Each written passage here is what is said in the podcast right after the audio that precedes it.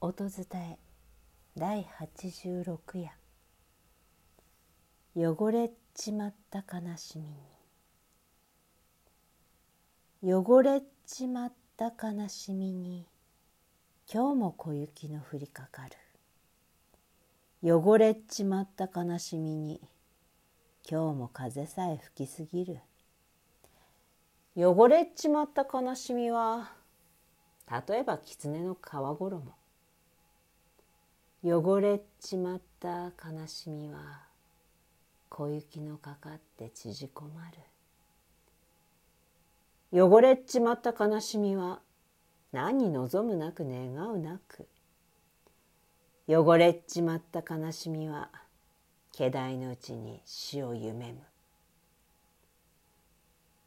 汚れちまった悲しみに痛々しくもおじけづき汚れちまった悲しみになすところもなく日は暮れる